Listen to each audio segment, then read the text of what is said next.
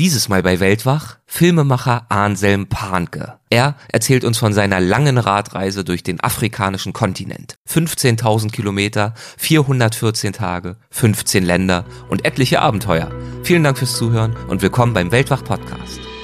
Legendäre Grenzgänger und leidenschaftliche Weltenwanderer nehmen uns mit auf ihre Streifzüge und bieten Einblicke in ferne Orte und faszinierende Kulturen. Mit offenen Augen ins Abenteuer. Das ist der Weltwach-Podcast mit Erik Lorenz.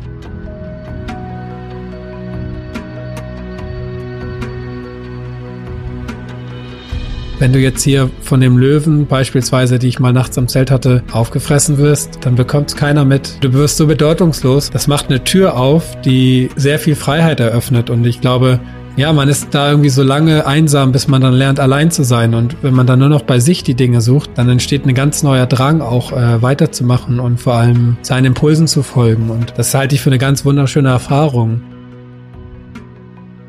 Hallo zusammen. In dieser Folge begeben wir uns mal wieder auf eine lange Radreise durch Afrika. Es ist zwar noch gar nicht so lange her, dass wir dort waren, und zwar in Folge 70 mit Hartmut Fiebig. Darin hat er uns erzählt, wie er ebenfalls mit dem Rad Afrika komplett durchfahren hat.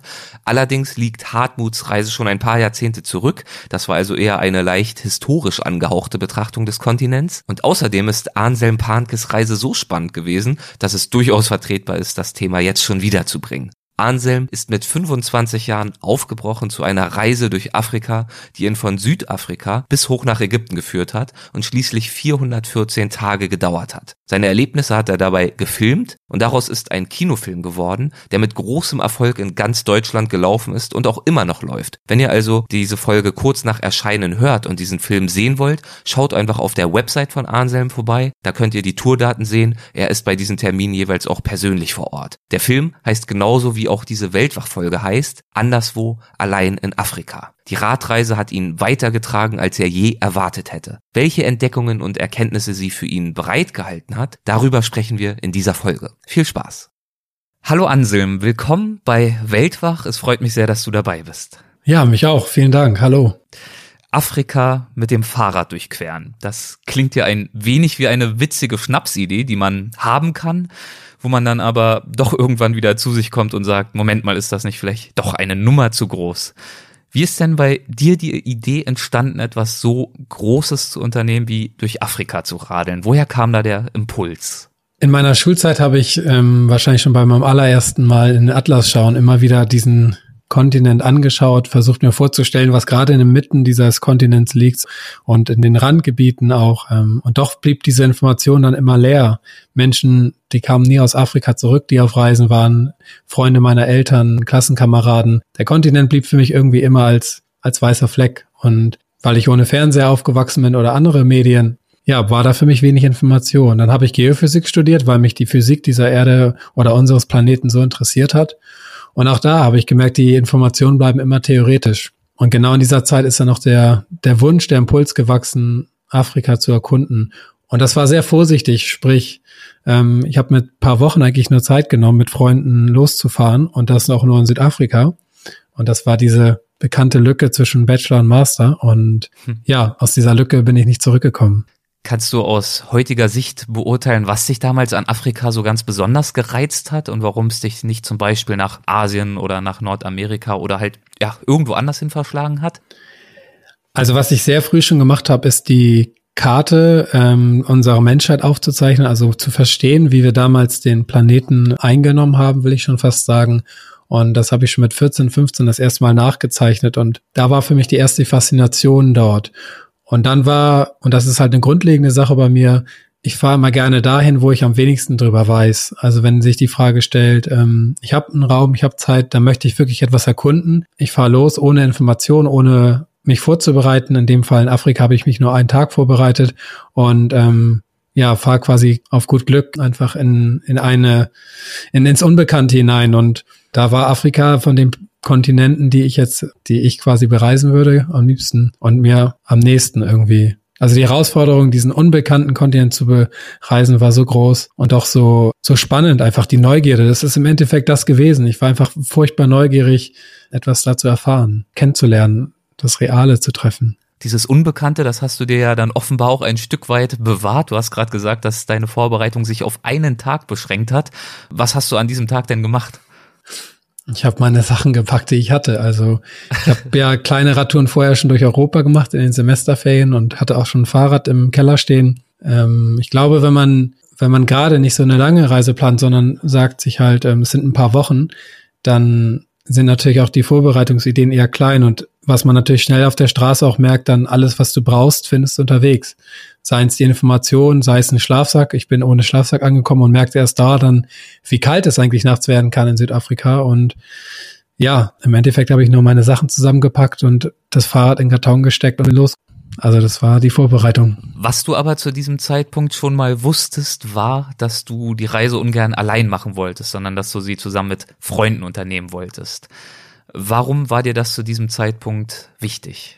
Ja, das ist der wohl wichtigste Aspekt gewesen, beziehungsweise auch die größte Angst. Alle meine Reisen, diese kleinen ähm, Radreisen vorher oder Wanderungen, die haben immer mit Menschen zusammen stattgefunden und ich habe auch in den ja, in den Jahren zuvor immer wieder auch aktiv nach Reisepartnern gesucht, weil mir es gegraut hat davor, sich mit mir selber auseinanderzusetzen. Also diese Zeit auf dem Fahrrad oder in der Natur, beispielsweise in einer großen Wüste, ganz mit mir allein zu verbringen, mit den Gedanken, mit den Emotionen und vor allem, ja, mich selber zu unterhalten. Das konnte ich mir nicht vorstellen.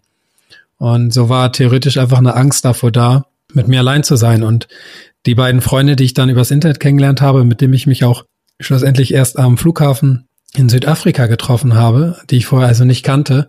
Ja, man findet nicht so schnell Menschen, die sagen, ja, mit dem Fahrrad ähm, in Afrika starten, das hört sich gut an. Und daher war es auch dann so spontan, weil die Zusage kam halt so auf den letzten Drücker. Und ja, man kann sagen, ich hätte diese Reise halt nicht gemacht, wenn ich nicht jemand gefunden hätte, der sie mit mir bestreitet. Also ein wirklicher Glücksfall. Welchen Plan hattet ihr denn damals gemeinsam? Du hast ja schon gesagt, deine Vorbereitung war relativ überschaubar. War es bei den anderen beiden auch so? Was hattet ihr euch vorgenommen zusammen? Also die beiden anderen, die ähm, Daniel und Fabi, die sind schon viel unterwegs gewesen. Die waren gerade in Südamerika und kamen theoretisch also von Buenos Aires rübergeflogen.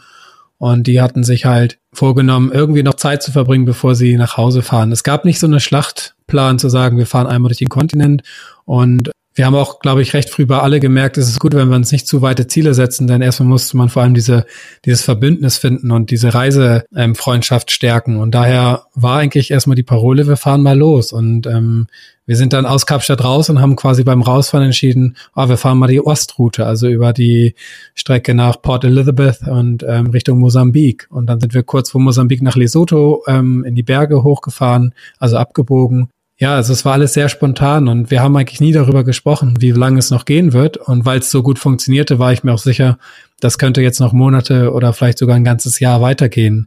Aber wir waren nicht so eine Träumer oder Spinner, die halt sagen, äh, wir, wir nehmen uns den ganzen Kontinent vor, wo wir uns gerade mal eine Woche kennen.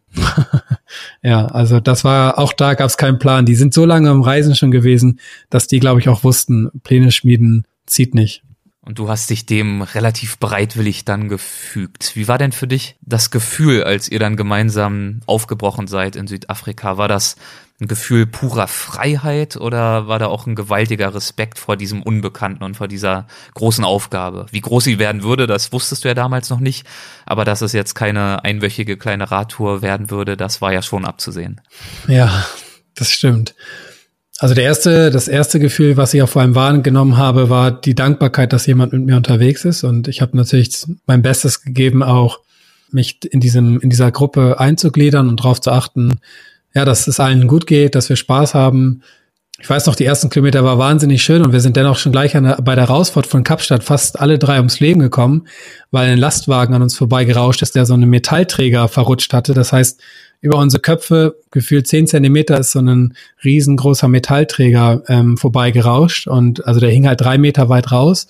Und wir sind auf dem Seitenstreifen gefahren. Und es hat uns recht schnell alle wieder klar werden lassen, ey, wir sind hier wirklich auf, auf Straßen unterwegs, wo auch Radfahrer einfach sehr selten unterwegs sind. Und Daher waren auch die ersten beiden Tage voller Aufregung, nicht zuletzt, weil man auch auf der anderen Straßenseite fährt. Und ähm, gleichzeitig aber diese pure Motivation. Wir können hier raus und es geht los. Und Zeit war da, Freiheit, würde ich auch sagen, kam auch in diesem Gefühl und es war sehr aufregend, das muss man schon sagen. Und wir haben gleich die erste Nacht am Kap der Guten Hoffnung geschlafen und natürlich im Nationalpark, also ein bisschen geheim, sage ich mal. Und ja, wir haben, wir haben uns sehr gut verstanden und ich kann mich gut erinnern, dass die ersten Tage, die ersten Wochen trotz der Kälte des Winters im, im Mai dort ähm, sehr, sehr schön waren.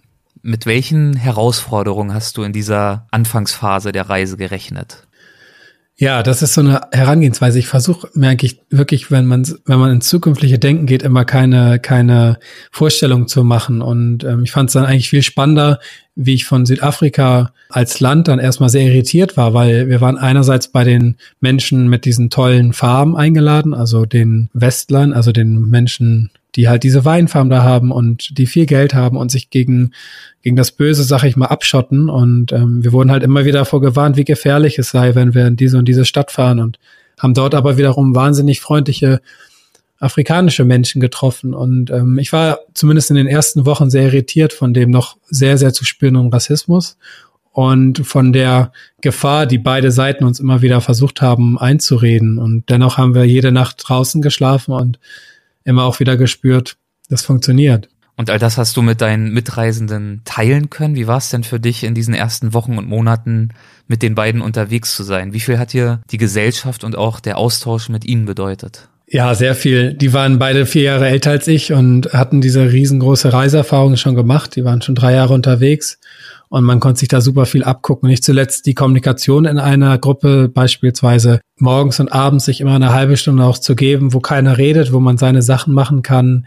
Ich war wahnsinnig ungeduldig in den ersten Tagen, wollte gerne viel Fahrrad fahren und irgendwie Strecke machen, morgens früh aufstehen und habe ja schnell gelernt, dass diese, dass dieses in den Tag leben und den Tag dann am Ende auch auszuleben, dann doch die die tollen Momente bringt und auch auf jeder Möglichkeit, wo, wo ein Kontakt entsteht, anzuhalten und darauf einzugehen. Also mein Reisestil, der vorher recht zügig war, hat sich schon in den ersten Wochen dann verändert und ja, die beiden sind lustig, sind unterhaltsam. Wir haben es gelernt, auf dem Fahrrad Frisbee zu spielen, bis zu 40 Mal die Frisbee hin und her zu werfen auf großen, unbefahrenen Landstraßen. und ähm, wir haben abends Feuer gemacht, ich habe Gitarre spielen gelernt und all diese Dinge, die man sich vielleicht von einem Roadtrip mit Freunden vorstellt, die haben wirklich dort ähm, stattgefunden. Und natürlich, das ist total klasse, zwei Freunde im Unbekannten auch zu finden. Also wirklich ein Geschenk. Dann kam ja leider der Tag, an dem die beiden dir dann mitgeteilt haben, dass sie zurückreisen würden, früher als geplant. Und ich war selbst mal in einer ähnlichen Situation, als ich direkt nach dem Abitur mit zwei Freunden für ein Jahr nach Australien gegangen bin und die beiden mir dann in diesem Fall nach nur einer Woche mitgeteilt haben, dass sie zurückkehren würden. Das heißt, ich war auch plötzlich allein, was an sich ja kein Problem ist, aber der Plan war einfach ein anderer gewesen. Und ich erinnere mich noch gut, dass ich ein paar Tage gebraucht habe, um mich dann innerlich zu justieren und auch die Reise für mich irgendwo neu zu definieren. Und diese Reise war ja bei weitem nicht so herausfordernd wie das, was du zu diesem Zeitpunkt noch vor dir hattest. Wie bist du denn also damit umgegangen, als klar war, du würdest die Reise jetzt entweder allein fortsetzen oder eben gar nicht? Ja, das ist eine interessante Erzählweise jetzt auch von deiner Erfahrung, weil mir ist das auch schon das ein oder andere Mal passiert, dass mir Reisepartner Panten gekommen sind und ich mich dann jedes Mal da gesehen habe und enttäuscht war. Und das war auch in diesem Fall so, es ging eigentlich gerade los. Wir waren gerade in Botswana angekommen. Es hat ein neues Land gewartet und auch diese riesige Kalahari-Wüste. Und es war eines Morgens ganz überraschend. Ich hatte überhaupt nicht dran gedacht, dass es diese Option noch gibt, dass die beiden die Reise beenden würden mit mir. Und ja, die Botschaft kam wie ein Hammer. Und man muss sagen, ich habe ein, zwei Tage gebraucht, um überhaupt damit klarzukommen und dann nochmal weitere vier Tage, um, um mir Gedanken darüber zu machen, wie es weitergeht. Man darf aber auch dazu sagen, dass es kein Gefühl von, von Wut oder so auf die beiden gab, weil wir hatten ja, wie gesagt, nie darüber gesprochen, wie lange es geht, sondern vielmehr war ich konfrontiert mit meiner größten Angst bis daher, äh, bis dahin, dass ich alleine bin. Und ich sah halt nur zwei Optionen. Ich fahre mit zurück oder ich begegne mir halt und dann habe ich mir vorgenommen, ich mache es halt einfach einfach mal so ein paar Tage, fahre einfach mal in die Wüste rein und schaue dann, wie es mir dabei geht. Und das habe ich dann immer von Tag zu Tag verlängert und so ließ ich das irgendwie ja in den ersten Wochen aushalten. Und dann ist so eine ganz spannende Beziehung zu mir entstanden, dass ich halt permanent achtsam war auf meine Stimmung, auf das, wie es mir gerade geht, dass ich immer wieder nachgefühlt habe, ob das gerade kippt oder ob ich ähm, ja mit dem wenigen Glück, was ich mir damals quasi im Bauch oder wo auch immer es dann herkam, erzeugen konnte, ja, diese Tour fortsetze. Und da, da ist was ganz Besonderes entstanden, weil ja auch in dieser Wüste, in diesen über zwei Monaten, in der ich da einmal durchgefahren bin, da habe ich ja niemanden eigentlich getroffen. Es gab keine Beziehung mehr. Diese ganzen Spaßereien, die mit Menschen im Außen stattfanden, die waren da nicht. Und ja, das war eine sehr besondere Zeit. Also ich habe mich einfach von Tag zu Tag in dieses Unbekannte gewagt und daraus wurden dann Wochen und irgendwann hat dann, kann man sagen, habe ich mich in diesem einsam, was ich anfangs klar gespürt habe, zu mir selber entwickelt. Und ich glaube, man kann schon sagen, wenn man, wenn man lernt allein oder wenn man lernt einsam zu sein, dann kann man mit dem Alleinsein wunderbar umgehen und auch spüren, dass es da einen riesen Unterschied gibt, weil im Alleinsein kann man ganz tolle Sachen erleben und vor allem mit sich auf eine wunderschöne Art und Weise eine, ja, eine Freundschaft finden. Da drängt sich fast so ein etwas pathetischer, aber eigentlich doch ganz schöner Vergleich oder Analogie auf. Du hast ja vorhin davon gesprochen, dass du das unbekannte Afrika entdecken wolltest und auch im Detail zumindest ja wirklich nicht wahnsinnig viel wusstest, dich zumindest nicht gezielt vorbereitet hast auf einzelne Orte. Und so wie ich das verstehe, war es ja eigentlich mit dir selbst ganz ähnlich. Ne? Du bist dir ja auch eigentlich dem Alleinsein immer aus dem Weg gegangen, aus so einer, soweit ich es jetzt verstehe, abstrakten Angst heraus, wie es denn sein würde, mit dir selbst so viel Zeit zu verbringen, deinen eigenen Gedanken ausgesetzt zu sein. Das war ja so das Gegenstück eigentlich zur äußeren Unbekanntheit, äh, jetzt das Innere zu erforschen. Ja, das stimmt. Und das dann mhm. direkt, sorry, dass ich den Satz noch zu Ende führe, das direkt dann auch noch in der Kalahari, was ja für sich auch schon eine ziemlich einsame Landschaft ist, zumindest äh, macht es auch zum Teil in einem Film den Eindruck, natürlich in sich sehr beeindruckend, aber die schreit ja gerade danach, sich ganz besonders einsam zu fühlen. Mhm. Ja, das ist eigentlich ähm, auch als Übungsplattform, glaube ich, in der Theorie das Schlechteste und hat sich dann aber als das Schönste herausgestellt, weil, weil ich ja auch aus einer Gesellschaft, aus einem System kam, wo, wo ich dran gewöhnt bin, mich ständig abzulenken, mich ständig im Außen zu bewerten und auch mich für Dinge zu verstellen, was man ja ganz klar tut, wenn man mit Menschen in Verbindung ist oder mit der Uni, mit Arbeitgebern. Und da kommt ja immer ein Feedback auf dich und dann irgendwann nach Tagen merkst du, dass, ja, gerade in der Wüste, dass es irgendwann ganz egal ist, wie du überhaupt heißt, was du machst. Das spielt alles keine Rolle mehr. Und dann wirst du so ein kleines Sandkorn und auch das Gefühl zu haben, wenn du jetzt hier von dem Löwen beispielsweise, die ich mal nachts am Zelt hatte, ja, aufgefressen wirst, dann bekommt keiner mit. Das ist also, du wirst so bedeutungslos und das macht eine, das macht eine Tür auf, die sehr viel Freiheit eröffnet. Und ich glaube, ja, man ist da irgendwie so lange einsam, bis man dann lernt, allein zu sein. Und wenn man dann nur noch bei sich die Dinge sucht, dann entsteht ein ganz neuer Drang, auch äh, weiterzumachen und vor allem seinen Impulsen zu folgen. Und das halte ich für eine ganz wunderschöne Erfahrung, von der ich natürlich vorher nichts wusste. Und ähm, die Reise war ja auch nie als, sag ich mal, als Selbstfindungstrip geplant, sondern vielmehr als, ja, nach dem Suchen im Außen, nach einem Erkunden, nach dem, nach den Abenteuern. Und dass nun sowas passiert, hat mich überrascht. Das äußere Erkunden hast du natürlich aber dann trotzdem fortgesetzt, ja. auch von der Kalahari aus. Und ich erinnere mich, dass es in deinem Film auch eine Karte gab, die dann äh, animiert war mit deiner Route dort unten. Und wenn man sich das anguckt, dann bekommt man zumindest den Eindruck, dass du nach wie vor nicht wirklich einen ausgearbeiteten Plan hattest, dass es mitnichten eine gerade Linie von unten nach oben durch den Kontinent, sondern streckenweise ein ziemlich wildes Hin und Her. Wie ging es denn von da aus äh, für dich weiter in den nächsten paar Wochen und Monaten von Botswana aus? Ich bin dann einmal quer durch die Kalahari, also das größte zusammenhängende Sandfeld der Welt, ähm, bis zu Namib. Die hatte ich mir einfach als Wüste auch vorgenommen, nicht zuletzt wegen dem tollen, dunklen, orangenen Wüstensand, sondern auch, weil es halt die älteste Wüste der Welt ist. Und ja, da habe ich mich dann eine Zeit lang aufgehalten, habe den Kontakt zu Menschen gesucht und habe ähm, auch meinen Vater getroffen mit auf eine ganz besondere Art und Weise. Ich denke, das zeigt der Film auch ganz schön und bin dann mit einer ganz anderen Kraft weitergefahren über den Caprivi-Steifen, also oben unterhalb von Angola entlang, weil ich dort kein Visum erhalten habe, Richtung Zimbabwe an den Victoria-Fällen durch die hügeligen Landschaften Sambias. Und da habe ich dann irgendwann.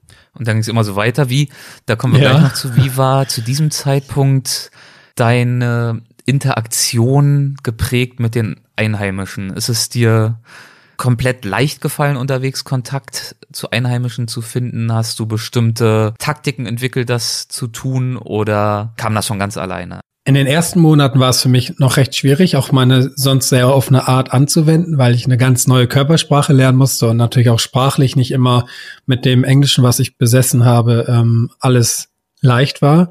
Und das begann in Sambia, dass ich irgendwann verstanden habe, dass besonders diese offene und direkte Art, auch laut in einen Raum, in einen Innenhof zu treten, ja, dass ich spürte, wenn ich einen guten Tag habe, dann kommt so viel, so viel Herzlichkeit zurück und diese Offenheit, die grundsätzlich vorliegt in, in Sambia und dann noch später Malawi, dass sie so direkt zurück, direkt zurückschlägt zu dir. Und das geht über die Augen, das geht über das Innere, das geht über die Einstellung. Und ich spürte dann alles, was ich mir irgendwie versucht hatte mitzunehmen zum Schutz, beispielsweise meine Reisekrankenversicherung oder auch ja, weiß ich nicht, irgendwelche Ideen, wie man in einer gefährlichen Situation rauskommt, brauchte ich gar nicht, weil ich merkte, umso mehr, weniger ich mich schütze, umso, umso sicherer bin ich eigentlich, umso einfacher ich mich zeige, umso mehr komme ich in die Nähe von dem gleichen Augenniveau, also auf Augenhöhe. Natürlich bin ich von außerhalb und natürlich bin ich ein Reisender, aber ich habe gespürt, wenn ich mich diesem offen zeige, dann kommt ganz viel Herzlichkeit und Liebe zurück.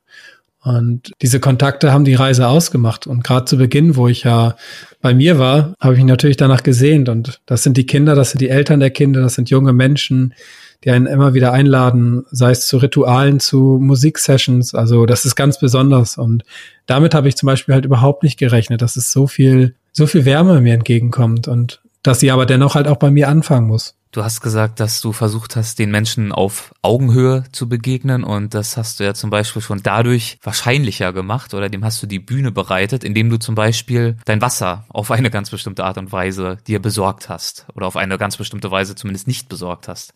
Kleine Maßnahme, aber trotzdem smart. Was hat dir das ermöglicht und wie hast du dir Wasser verschafft? Ja, das sind Dinge, die ich ähm, immer wieder im Leben versuche, quasi Rückschritte zu machen und sich die Reise zu erschweren oder auch das Leben in Deutschland zu erschweren und dann zu spüren, was für eine neue Möglichkeit dadurch entsteht.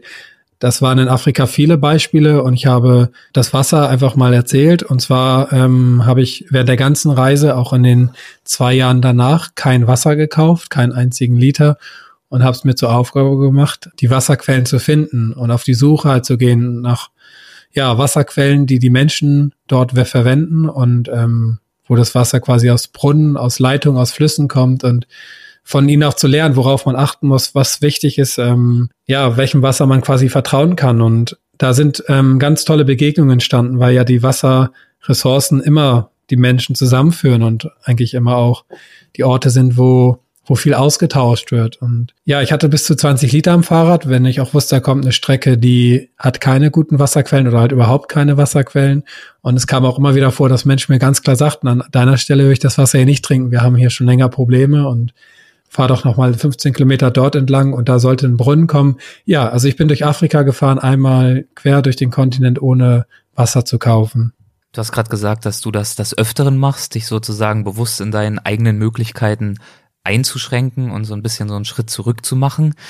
Gibt es dafür noch ein anderes Beispiel? Zum Beispiel auch, wie du das hier in Deutschland gelegentlich praktizierst? Ja, es gibt einmal die Form natürlich materiell, also dass man sich versucht mal drei Monate den Kühlschrank auszustellen oder ähm, die Matratze einfach mal umdreht und sagt, so, die nutze ich jetzt nicht mehr. Das sind ein paar kleine Beispiele. Die wichtigsten oder die spannendsten, finde ich, kann man über seine Gedanken tatsächlich machen, indem man gewisse Gedenk, ja, Gedankenmuster einfach hinterfragt und die versucht permanent in einer gewissen Achtsamkeit auszuschalten und oder halt zu verändern. Das ist, kann das Bewerten sein, das kann aber auch, das habe ich in Afrika erlebt, ein Jahr lang ohne den Gedanke darauf zu bringen, mit einer Frau in Kontakt zu kommen auf eine sexuelle Art und Weise. Das heißt, ich bin auch durch Afrika einmal durchgefahren und sei es nun Touristen oder Einheimische, ich wollte mal schauen, wie das ist, wenn ich nie darauf anspiele. Und ähm, ja, so eine, ich sag mal, so eine Vorstellung oder so eine Experimente kann man ja so einer Zeit gut machen.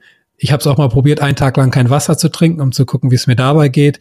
Und du hast es im Film ja gesehen. Ich habe keine Medizin dabei, also muss ich hin und wieder auch unterschiedlichste Praktik ähm, Dinge anwenden, um halt wieder gesund zu werden. Ja, also das ist so, das ist so ein bisschen meine Art zu reisen, also auch einfach über mich zu lernen und ähm, jetzt nicht nur einfach von A nach B zu fahren. Und das hat eben unter anderem faszinierende und eindringliche Begegnungen ermöglicht. Du hast gerade schon so einen beispielhaften Überblick gegeben und ich weiß, es ist furchtbar, wenn man so eine lange und intensive Reise hatte, dann irgendwelche Beispiele rauspicken zu müssen, weil das eigentlich kaum geht.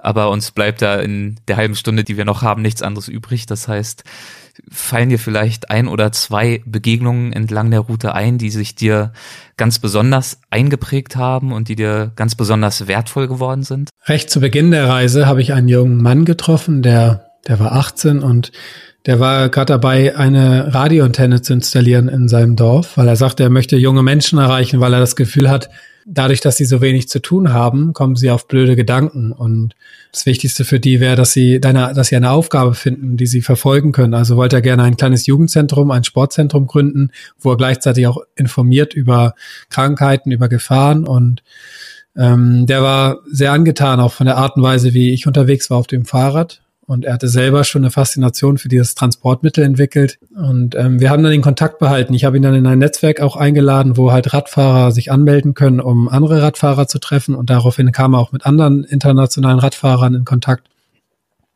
Und er hatte diese Worte mir gesagt, Anselm, du weißt ja, dass, dass viele Menschen, dass uns mit Geld geholfen ist. Und du weißt auch, dass es bei uns nicht ankommt. Und er machte mir auch klar, dass er es wichtig findet, zu erfahren, dass Geld eigentlich keine Botschaft hat, dass man das vom Himmel runterschmeißen kann und man weiß nicht genau, welche Richtung es verwendet werden kann. Und seine Idee war, schaut mal, wenn du, wenn du uns helfen kannst oder wir eine Idee entwickeln, dann, dann lass uns das auch über die Fahrräder machen. Und das haben wir halt zwei, drei Jahre fortgeführt, diesen Kontakt. Und ähm, er hat immer wieder angesprochen, weißt du, was hier ankommen würde? Das wären kaputte Fahrräder. Und die haben eine Botschaft, die müssen repariert werden. Jemand könnte sie verwenden. Und ähm, ja, mit diesen Rädern könnten wir hier auch was anfangen, weil dieses Land, ähm, das war in Lesotho, da gab es halt gerade irgendwie ganz wenige Räder nur und dennoch mussten die Jungen ähm, zur Uni oder zur Schule. Und der Kontakt hat Jahre gehalten, bis ich auch wieder hier zurückkam nach drei Jahren in Deutschland und daraufhin haben wir einen Container voller Fahrräder nach, nach Lesotho geschickt. Und diese Räder haben da so viel verändert. Nicht, dass ich jetzt sage, weil die Idee kommt ja nicht von mir, der Impuls kommt von ihm und die ganze Arbeit auch. Also es hat ganz wenig mit mir zu tun. Aber die kamen an, 250 kaputte Räder und in den, jetzt in den letzten neun Monaten sind die alle repariert worden. Das heißt, die Polizei im Dorf, alle Kinder fast haben diese Möglichkeit, sich ein Fahrrad zu leihen oder sogar auch für einen kleinen, für einen kleinen Preis zu kaufen, es sei denn, sie haben es selber repariert.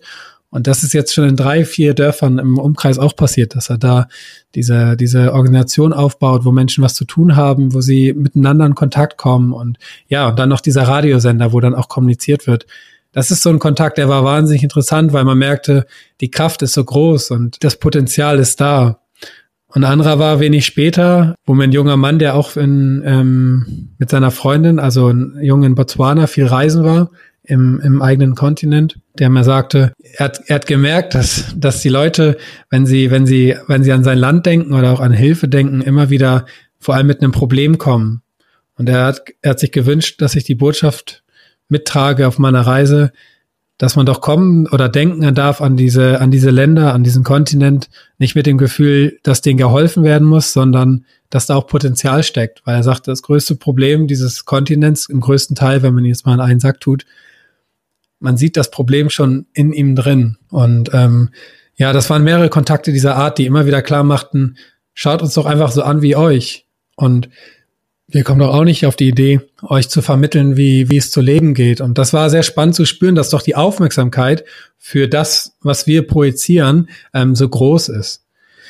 Und noch ein drittes Beispiel ist, ähm, zu sehr stark zu erleben, wenn, wenn man krank wird, also wenn ich wirklich dann auch angewiesen bin auf die Hilfe anderer. Das war in dem Fall dann Malaria in einem Kriegsgebiet am Ilini-Dreieck. Das liegt zwischen dem Südsudan, Äthiopien und Kenia. Und mich hatte schon jeder gewarnt, da überhaupt reinzufahren. Und ich hatte aber ein anderes Gefühl und mich diesen Warnungen widersetzt, weil ich weil ich gelernt hatte, dass die Angst ja immer von Meinungen anderer Menschen kommt und man die ja selber nicht teilen muss oder auch nicht in sich trägt. Und ich fühlte mich da sehr sicher und habe genau da dann auch aber Malaria bekommen und bin bei diesen Menschen, ja, die den ganzen Tag mit Waffen zu tun haben und damit rumlaufen, dann in, in wunderschönster Form und Weise aufgenommen worden und erst im Malaria und dann später auch mit Typhus, was direkt danach kommen, ja, geheilt worden. Und ähm, das war sehr spannend für mich zu spüren, dass dort, wo die Gefahr eigentlich lauert, so viel, so viel Freude darüber kommt, dass überhaupt ein Reisender mal dort hält. Und ja, das sind so Berührungen, die, die vergisst man nicht. Auf gar keinen Fall. Die sind ähm, sehr eindrücklich. Hast du überhaupt unterwegs jemals Gefahr gespürt oder wirklich Angst gehabt vor etwas oder jemandem? Es gibt diesen kurzen Schock beispielsweise, wenn du in so einer Staubwolke durch die Sahara fährst und dann kommen diese schwer beladenen Lastwagen an dir vorbeigeschossen. Und weil ich ja für über 3000 Kilometer permanenten Gegenwind hatte und mit Schrittgeschwindigkeit gefahren bin, Tag und Nacht, hört man den nicht, weil der Wind ja in den Ohren so rauscht. Und ich hatte diesen Rückspiegel, den ich eigentlich permanent immer im Auge hatte und ab und zu habe ich es dann doch vergessen. Und da kriegst du zumindest das Gefühl dafür, dass du eigentlich hier gerade auf der Straße nichts verloren hast und diese Lastwagenfahrer, die ja auch nicht dran gewöhnt sind, da einen Radfahrer aufzuspüren, zu treffen, dass sie keine Chance hätten, wenn sie dich nicht sehen. Da kommst du halt in das Gefühl, wie schnell das eigentlich vorbei sein kann, weil gerade so eine Waffe oder auch so ein großer Lastwagen, die haben eine ganz andere Kapazität als als ein Mensch, der halt als Mensch daherkommt. Und da kriegst, da habe ich immer ein bisschen Sorge bekommen, weil, weil ich halt merkte, das ist vor allem auch deine eigene Achtsamkeit. Aber seien so ein Gefängnisaufenthalt in Ägypten oder auch das Malaria, man spürt eigentlich im gleichen Moment, wo es, wo man merkt, jetzt ist was schiefgelaufen, jetzt liegt's an dir. Und da wieder rauszukommen, ähm, ist jetzt deine Aufgabe. Und ich glaube, ich habe diese Grenzen wirklich gesucht, weil ich merkte, dass gerade dort, wo, wo mich das Leben herausfordert, wo wirklich alle meine Sinne geschärft sind und ähm, ja, ich in so eine, in eine, in eine Nähe, in einen Moment auch reingeworfen werde, der präsenter nicht sein kann, da merkt man ja im Endeffekt erst, wie wertvoll das Leben ist. Also man lernt den Wert des Lebens wirklich schätzen. Und ja, also hinter der Sicherheit, was auch immer das ist, wartet ja eigentlich sehr viel Pures und äh, Unbekanntes, etwas, was du erfahren kannst. Daher, ja, ich habe ab und zu schwierige Situationen erfahren, aber Todesangst habe ich auf der Reise nicht gehabt. Die Sahara war ja wirklich die Vorzeige-Episode, wenn es um schwierige Situationen ging, beziehungsweise es war eine sehr lange Situation, mehrere Monate, tausende Kilometer, du hast das gesagt, Gegenwind und Sand. Hast du eigentlich jemals Hass entwickelt auf dein Fahrrad oder war das durchweg eine Freundschaft? Das sind ja wirklich unendliche Mühen, die du da durchleiden musstest. Ja, und die, die Sahara, das wissen viele wahrscheinlich. Ich wusste es vorher nicht. Der Wind kommt dort immer von vorne, also immer von Norden. Und ich war ja auf dem Weg nach oben, nach Norden, von Süden nach Norden. Und ich bin dann ja weitergefahren durch Tansania, Ruanda, Uganda, Kenia, Äthiopien und bin dann über das äthiopische Hochland runter nach in den Sudan gekommen und damit hat dann erst die Sahelzone und dann die Sahara gewartet. Das sind sehr trockene Regionen. Das bedeutet auch, dass du bis zu 30 Liter Wasser mitnehmen musst für mehrere Tage und ähm, sehr viel Nahrungsvorräte, gerade bei der Route, die ich mir überlegt hatte. Und mit meinem Fahrrad ist es so, ich ich würde mein Fahrrad heute gegen ein anderes tauschen. Also diese persönliche Beziehung, die haben wir gar nicht. Und ich nehme das Fahrrad eigentlich nur, weil es für mich das beste Reisemittel ist, um nah dran zu sein, ob da zu sein, wo, wo man wirklich ähm, wahrnimmt und auch wahrgenommen wird, also ein Kontakt entsteht. Ich war nie wütend auf mein Fahrrad, weil das konnte ja nichts davor, dafür, dass, dass es so schlimm war. Aber auf, auf den Wind, der halt so un, der so, ja, der so feig ist, der einfach nicht zu greifen ist, der so laut in den Ohren rauscht und wie so ein unsichtbarer Gegner daherkommt. Berge sind ja total freundlich, weil sie dir die Abfahrt schenken, aber ein Wind, der kann erbarmungslos sein. Und wenn du dann auch merkst, der kommt sogar nachts, also ich bin auch mal um vier Uhr nachts gefahren und der ist immer noch da und das jeden Tag, da, da musst du schon festen Glauben, glaube ich, entwickeln. Also ich habe es einfach gespürt, um da irgendwie durchzukommen und den irgendwann auch auszublenden, ihm vielleicht auch die Hand zu geben und ähm, von diesem, von dieser Wut irgend und auch ein Stück weit in dir selbst zu ruhen und in der Tat ja mit ja, dir genau. selbst im Reinen zu sein und dich darauf auch ein Stück weit konzentrieren zu können wahrscheinlich. Ja, so ist es. Du hattest ja auch einige wundervolle Tierbegegnungen. Was äh, springt dir da direkt so in den Sinn? Da springt mir vielleicht direkt in den Sinn eine Begegnung mit Giraffen. Ich hatte ja vorher Löwen und Elefanten gesehen und die sind beeindruckende Tiere, aber eine Giraffe auch gerade vom Fahrrad, während sie neben dir läuft oder auch über den Weg vorne springt, wenige Meter vor dir zu erleben, das ist schon unvergesslich, diese Tiere, diese riesigen Lebewesen, die sich so anders irgendwie bewegen für wie alle Tiere, die mir vorher begegnet sind. Ja, Giraffen und Nashörner, die, das sind wunderschöne Begegnungen. Ich bin sehr nah rangekommen an diese Tiere, weil, weil ich mit einem Schotte damals, den habe ich kurz getroffen in Tansania, in einen geschlossenen Park gefahren bin, ähm, wo wo einfach keine Menschen mehr leben oder keine Touristen auch auf Autos daherkommen. Und ich glaube, das ist eine sehr seltene Erfahrung, dass man mit dem Fahrrad den Tieren da näher kommen darf. Und ja, und dann gibt's diese großen Tiere und dann gibt's noch die ganz kleinen Insekten, Fliegen, Moskitos, aber auch halt Schlangen und Skorpione. Und auch die haben was Faszinierendes. Ich habe teilweise bis zu vier Stunden nur damit verbracht, einen Skorpion dabei zuzugucken, wie er, wie er jagt. Die Zeit hat man. Also diese Momente, wo man einfach eintauchen kann und dann irgendwann, oh, ja gut, heute fahre ich nicht weiter. Weil der Film zeigt zum Beispiel, dass ich sehr oft auf dem Fahrrad bin, aber in diesen 400 Tagen in Afrika saß ich im Endeffekt nur 200 Tage auf dem Fahrrad. Ich war größtenteils auch in der Natur oder bei Menschen im privaten Leben, nur dass ich diese Momente halt nie gefilmt habe. Wie und wo hast du für gewöhnlich übernachtet? Es gab so sechs, sieben Stationen, wo ich auch mal zum Beispiel einer Frau geholfen habe, die gerade ihren Mann verloren hat, das Vieh zu hüten oder zu verteilen auf die einzelnen Felder.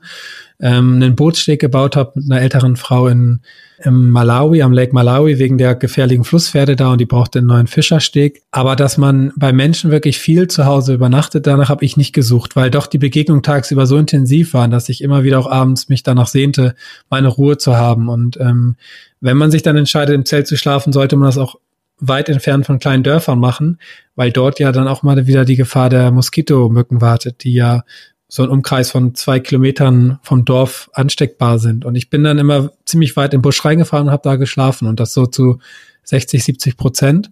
Genau, manchmal habe ich bei Leuten übernachtet. Und wie hat sich das für dich angefühlt, jeden Abend aufs Neue, irgendwo im Nirgendwo, das eigene Heim errichten zu können, aber ein Stück weit auch zu müssen? Ja, ich glaube, das ist das Schönste an, an so einer Reise, weil die ja immer von wir sind es gewohnt, ein Leben zu leben, was immer von A nach B geht. Wir gehen immer, es gibt immer ein Zurück. Wir kommen zurück nach Hause, wir gehen zurück zur Arbeit. Ja, wir, wir haben dieses Hin und Her und auf dieser Tour fährst du jeden Tag neu in einen Moment rein, wo du nicht weißt, wo du abends schläfst. Und dann irgendwann in einem Impuls zu entscheiden, hey, dieser Platz gefällt mir und instinktiv auch zu spüren, das ist etwas, wo ich mich ja, wo ich mich ähm, niederlassen kann. Diesen Ort mache ich heute mein, meine Heimat, mein Zuhause. Das, das ist etwas, was ich total schätze. Und ich habe irgendwann auf mein Zelt auch verzichtet, um noch näher dran zu sein an dem Abendhimmel, an der Morgensonne und an den Geräuschen. Also für mich gibt's bis heute nichts Schöneres eigentlich, als irgendwo mich niederzulassen und meine Abendrituale wie das Kochen, das Meditieren, das Singen und Philosophieren zu beginnen und morgens ja frisch in den Tag zu starten. Also jeden Ort mein Zuhause auch irgendwie machen zu dürfen.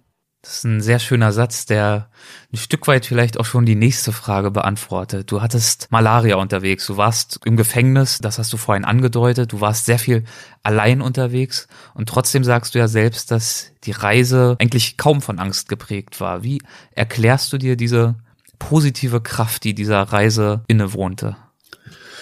aus den ganz direkt und ehrlichen Kontakten zu den Menschen, die, die einem einfach ganz klar auch zeigen mit ihrer Offenheit, wie gern sie sich ähm, dir gegenüber, ja, wie sehr sie sich freuen, dass sie, dass eine Begegnung stattfindet. Und wenn man die Augen, wenn man das Gefühl öffnet und in, in einzelne Länder hineinfährt und diese Begrüßung wahrnimmt und auch die Offenheit, die, dieses Vertrauen, was auf Gegenseitigkeit dann irgendwann auch beruht, dann kannst du irgendwann gar keine Angst eigentlich mehr haben. Weil, weil es einfach so schön ist mit den, mit den Leuten und weil halt diese Vorurteile, die ich teilweise auch hatte, dann überhaupt keinen Sinn mehr haben, die vergisst du und ja, dann überlegst du dir irgendwann einfach nur noch, dass eigentlich Gefahren nur noch wie diese LKWs sein können oder halt Tiere, aber die Menschen im, im Grunde nicht sind. Und ich glaube, dass es eine ganz wichtige Einstellung dabei ist wohl, dass man auch jeweils dem Menschen als Mensch begegnet. Das kann auch ein Beamter sein, der, der an der Grenze halt versucht, irgendwie noch den einen oder anderen Dollar abzuschnappen. Ähm, auch dem mit einem frechen, mit einem frechen Ton, aber auch mit einer klaren Art zu zeigen, hey, wir sind, ähm, wir können Freunde sein, wir können, wir können uns so begegnen, wie wir es, wie es Menschen tun. Und ja, ich glaube, da habe ich einen Weg auch für mich gefunden, den ich vorher so gar nicht kannte, dass dass ich bis heute mitnehme, dass es sich eigentlich lohnt, also die Erfahrung, dass es sich lohnt zu vertrauen und dass die Angst und die Gefahr eigentlich nur Projektion, eigentlich nur von Nichtswissen ist, von, von, von, auch von unserer Gesellschaft, die, die sich dran gewöhnt hat, dass sie Bilder sieht, die halt Gefahr bürgen. Und das habe ich jetzt auch während meiner TV-Auftritte gemerkt. Die suchen sich immer die Bilder aus dem Film, wo der Zuschauer zu Hause denkt, puh, ich habe ein gutes, sicheres Leben, ich habe nichts von dieser Armut, die man da sieht und ja, diese Bilder wirken natürlich auf einen, weil das ist das, was die Menschen einschalten. Und ja, so eine ganz normale Geschichte will dann einfach keiner hören, aber das wiegt einfach vor, da draußen in der Welt. Es ist ganz normal und total wie hier, freundlich und, und zuvorkommt. Gibt es noch andere Dimensionen, in denen die Reise dich verändert hat? Dein Denken, dein Handeln, deine Sicht darauf, was dir wichtig ist? Es gibt ein paar Aspekte, die ich auf jeden Fall heute ganz klar wahrnehme, die mit auch ähm, in mein Leben zurückgekommen sind, die ich hier auslebe. Das ist ganz, ganz klar noch auf Dinge zu verzichten und mir immer wieder auch einen, einen Strich durch die Rechnung selber zu machen, Dinge einfach zu verändern, um zu merken, dass ich in dem Unbekannten immer wieder auch lebendig sein kann. Das ist die Zeit, ähm, weiterhin ohne Kalender und ohne Uhr zu leben, weiterhin auch den Fragen nach der Zukunft immer auszuweichen. Ich glaube, das ist eine der wichtigsten Herausforderungen, auch wenn man achtsam ist, dass man den Menschen nicht diese Vergleiche gibt wie ihre und meine Zukunft aussieht. Weil das erlebe ich jetzt auch während der Kinotour, dass die Fragen dann doch sehr immer in die Zukunft gehen, weil die Menschen sich absichern wollen im August, im September. Und ich versuche immer in den nächsten Tag zu schauen und nicht dann die Fragen, was genau dann kommt, äh, reinzugehen, also mich abzusichern. Und das habe ich halt unterwegs erlebt, dass, dass ja eigentlich viele, ähm, viele Regionen der Erde gar nicht die Möglichkeit, dass die Erde groß ist für die, weil sie einfach klein denken und wir denken so klein und die Welt wird so groß. Wir haben 28 Möglichkeiten nach der Uni und gefühlt sind es 1000 ähm, in den weiteren Jahren etwas zu tun und sich einzugrenzen mit den Gedanken, mit dem, was man eigentlich wirklich machen möchte, sich zu fokussieren auf wenige Punkte. Das hat mir total geholfen, auch jetzt in diesem Leben, was ja so schnell hier in Deutschland ist, ähm, gut zurechtzukommen. Und das Wichtigste ist wirklich aufzupassen, was die Gesellschaft einem für Eindrücke gibt. Gutes Beispiel ist, ich komme nach Hause, jemand fragt mich, wie war deine Reise? Und ich sage, die war sehr schön und ich möchte auch gar nicht zu viel davon zu erzählen. Und der denkt dann, er müsste sich Sorgen um mich machen und zeigt das auch, indem er mir vorschlägt, du, ich kann mir, kann dir helfen, deinen Hartz-IV-Antrag zu stellen oder brauchst du irgendwie Arbeitslosengeld und du denkst so, warte mal, ich bin gerade noch in einem anderen Feld. Das heißt, diese Ängste, die kommen einfach ungefragt auf dich rein und da muss man, glaube ich, ganz toll aufpassen, das irgendwie einfach zu halten und dabei sich zu bleiben. Und ich glaube, diese Freundschaft, die sich halt zu mir dann entwickelt hat während der Tour, die hilft mir da sehr doll, mich nicht mehr verstellen zu müssen. Und offenbar auch wirklich, äh, das äh, höre ich da so raus, ein ganz besonderes Verhältnis zum Thema Zeit entwickelt zu haben. Ja, Zeit und Geld einfach nicht als so ein großes Kapital zu sehen. Und auch immerhin immer sich die Frage stellen, nicht warum, sondern warum nicht. Ja, nach dem wirklich zu gehen, wo es sich gerade hinzieht und sich da auch nicht dann die Meinung anderer einzuholen. Das ist ja das, was so oft passiert. Du hast eine Idee, die du selber total toll findest. Andere übertragen immer ihren Impuls, den sie dazu haben. Und das ist in meisten Fällen halt, wenn jemand mutig ist, dann kriegt er die Angst ab, weil das sind die beiden Kontrahenten. Und ähm, ja, wenn man Dinge lange plant, dann sucht man ja nur die Sachen raus, die schief gehen können. Also man baut sich die Sorgen ein und ja, das ist ganz spannend eigentlich da auch mit dem, mit dem Kopf immer wieder in Verbindung zu gehen und nachzuhorchen, was der gerade eigentlich dir da zusammenbaut. Wir haben es schon gesagt, es, es gibt zu dieser Reise auch einen wunderbaren Film, der aktuell auch im Kino läuft. Du bist damit gerade auf großer Tour. Wie ist denn die Idee entstanden aus den Aufnahmen, die du unterwegs angefertigt hast, ja, einen richtigen Film zu erstellen, der dann womöglich sogar noch ins Kino kommen könnte? Also nachdem ich in Ägypten ähm, die Reise in Afrika beendet habe, habe ich meine Kamera ausgeschaltet, weil mir immer wieder klar wurde, dass diese Momente, die ich einfange, eigentlich nur gefilmt werden. Einerseits, weil ich nicht selber sie aushalten kann und weil ich sie mir irgendwie sichern will als etwas, was ich erlebt habe. Und von dem Moment an habe ich meine Kamera, als mir es einfach auch klar wurde, ausgemacht. Einfach um auch wieder vielleicht einen kleinen Rückschritt reinzubauen und Momente nur noch wahrzunehmen und dann waren sie weg. Und die Reise ging dann noch quer durch Asien bis runter nach Sydney, also weitere zwei Jahre. Und diese Festplatte, die hat meine Mutter in Israel mitgenommen und die lag dann zwei, drei Jahre in Deutschland einfach rum und hatte da auch keinen Sinn und Zweck. Und bei meiner Rückkehr hatte ich ganz viele andere Probleme und ähm, es war sehr, sehr schwer für mich hier wieder reinzukommen und auch mal die, ja, diese Freundschaft zu mir zu erhalten und erstmal auch zu lernen, was die Gesellschaft wirklich auf mich, ähm, was sie für einen Einfluss hat. Und irgendwann hat dann eine Freundin von mir, die aus der Werbung kommt, nach dieser Festplatte gefragt, weil eigentlich keiner wusste, dass ich gefilmt habe. Es gab keinen Blog und keinerlei ähm, andere Informationsquellen nach außen. Und die hat dann in dieses Material reingeklickt und sagte dann, das ist was sehr, sehr Schönes an was da, was dieser Film, was dieses Material zeigt. Und die Idee kam dann wirklich von ihr. Sie hat dann einen Cutter gesucht und der kam vom Tatort und der hat sich das auch angeschaut, ARD Tatort, und dann sagte er, du, wenn ich, wenn ich darf, würde ich daraus einen Film machen. Ich nehme mir vier Monate Zeit und ähm, ich habe da großen, ich habe da eine große Vorstellung. Ich glaube, ich glaube dran. Und irgendwann merkte ich halt, dass es mehr und mehr Menschen werden, die dieses, dieses Projekt irgendwie sehen. Und mir war auch klar, dass es kein Film sein wird, der Afrika zeigt, sondern wirklich eine sehr persönliche Reise. Ähm, es ist einfach keine Doku, hey, das ist Afrika, sondern vielmehr, du siehst einen jungen Menschen, wie er irgendwie durch, durch, durch, durch seine Reise durchkommt, eine moderne Selbstfindungsreise und ja, auch so eine persönliche Komponente, die man wohl selten erlebt. Und ähm, wir haben dann eine DVD oder eine Online-Serie gedacht und in diesem ganzen Rumschneiden und im Entwickeln der Idee hat sich dann irgendwann rausgestellt, dass es mehr sein könnte. Und im Endeffekt erst im September letzten Jahres war dann vom, von außen her ein Kino angetreten, haben wir den da ein paar Mal gespielt, es war immer ausverkauft und dann haben wir ja, eine Kinotour gestartet. Also es ist wie eine Reise selber, die keinen Plan hatte. Und jetzt sind wir bei über 170 Kinos, die den Film spielen. Und du bist ja jetzt gerade sogar auf Tour und befindest dich ja, glaube ich, sogar gerade in einem Kino irgendwo in einem Hinterzimmer. Im Saal nebenan läuft der Film und du musst gleich wieder rüber für die Fragerunde im Anschluss, richtig? Genau, ich bin gerade in Bielefeld und der Film läuft hier vor ausverkauftem Haus. Ich habe eben kurz eine Begrüßung gemacht und werde gleich runtergehen und dann in diese oft sehr emotionale Fragerunde, weil es geht nicht darum, wie ein Fahrrad funktioniert, sondern, sondern wirklich um das Thema Angst und ja, Überwindung, über, über die ganzen Komponenten, warum Menschen eigentlich so einen Schritt nicht tun. Und ähm, ich freue mich mal sehr. Also dieser Kontakt gerade auch auf der Kinotour ist mir unglaublich wichtig, um auch einfach zu verstehen, was einerseits der Film, aber auch die Art und Weise ähm, unserer Gesellschaft auslöst, wie wir ticken. Noch zwei Fragen, wenn du die Zeit noch hast. Klar, ich weiß gerne. nicht, ob da schon jemand an der Mhm. Tür klopft oder so und dich rüberfordert. Nö, nö. Okay, erste Frage. Ähm, wenn die Kinotour vorbei ist, für die Hörer, die diese Folge in Zukunft hören, ist schon absehbar, wo der Film dann erhältlich sein wird oder als Stream angeklickt werden kann? Also ich bin jetzt noch bis zum Sommer auf Tour, auch auf Open Airs dann und irgendwann wird es dann eine DVD geben und vielleicht auch eine Möglichkeit, den Film online zu sehen. Wir sind ein Team von drei Leute und sind jetzt schon überfordert mit dem ganzen Aufwand der Kinotour, weil das nicht abzusehen war.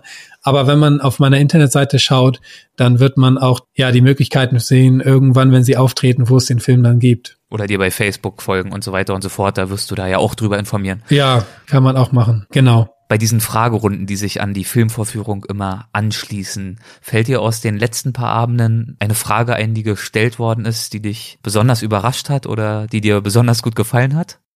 Ich mache es mir natürlich einfach, jetzt nochmal zum Abschluss von den schlauen Fragen deines Publikums zu profitieren. Ja, genau.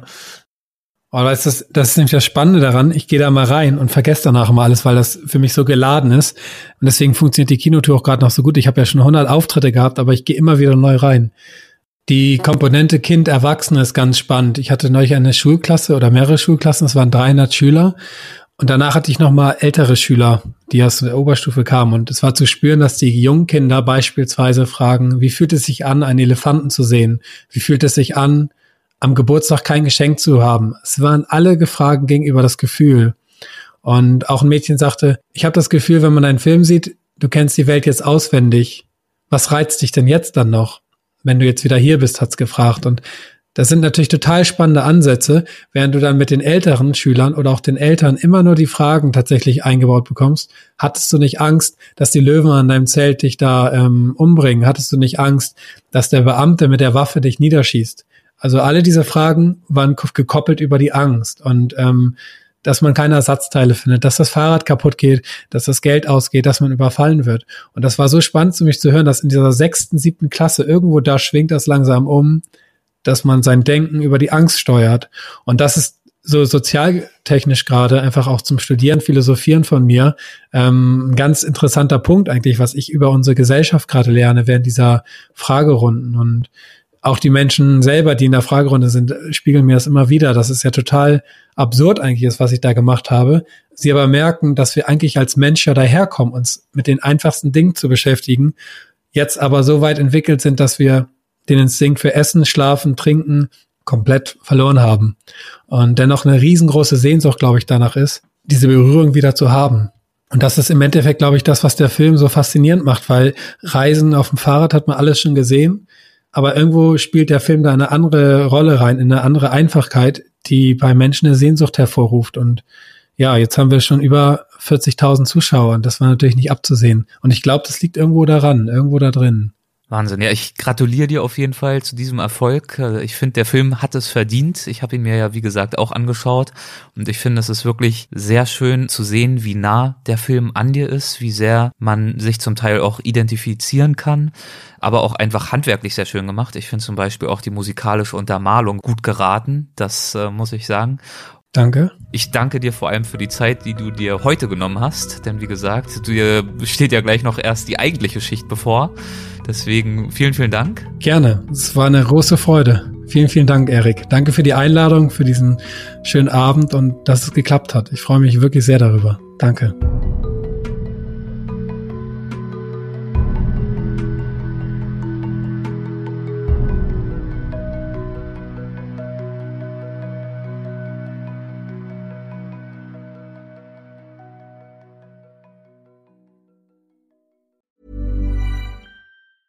Hey, it's Danny Pellegrino from Everything Iconic.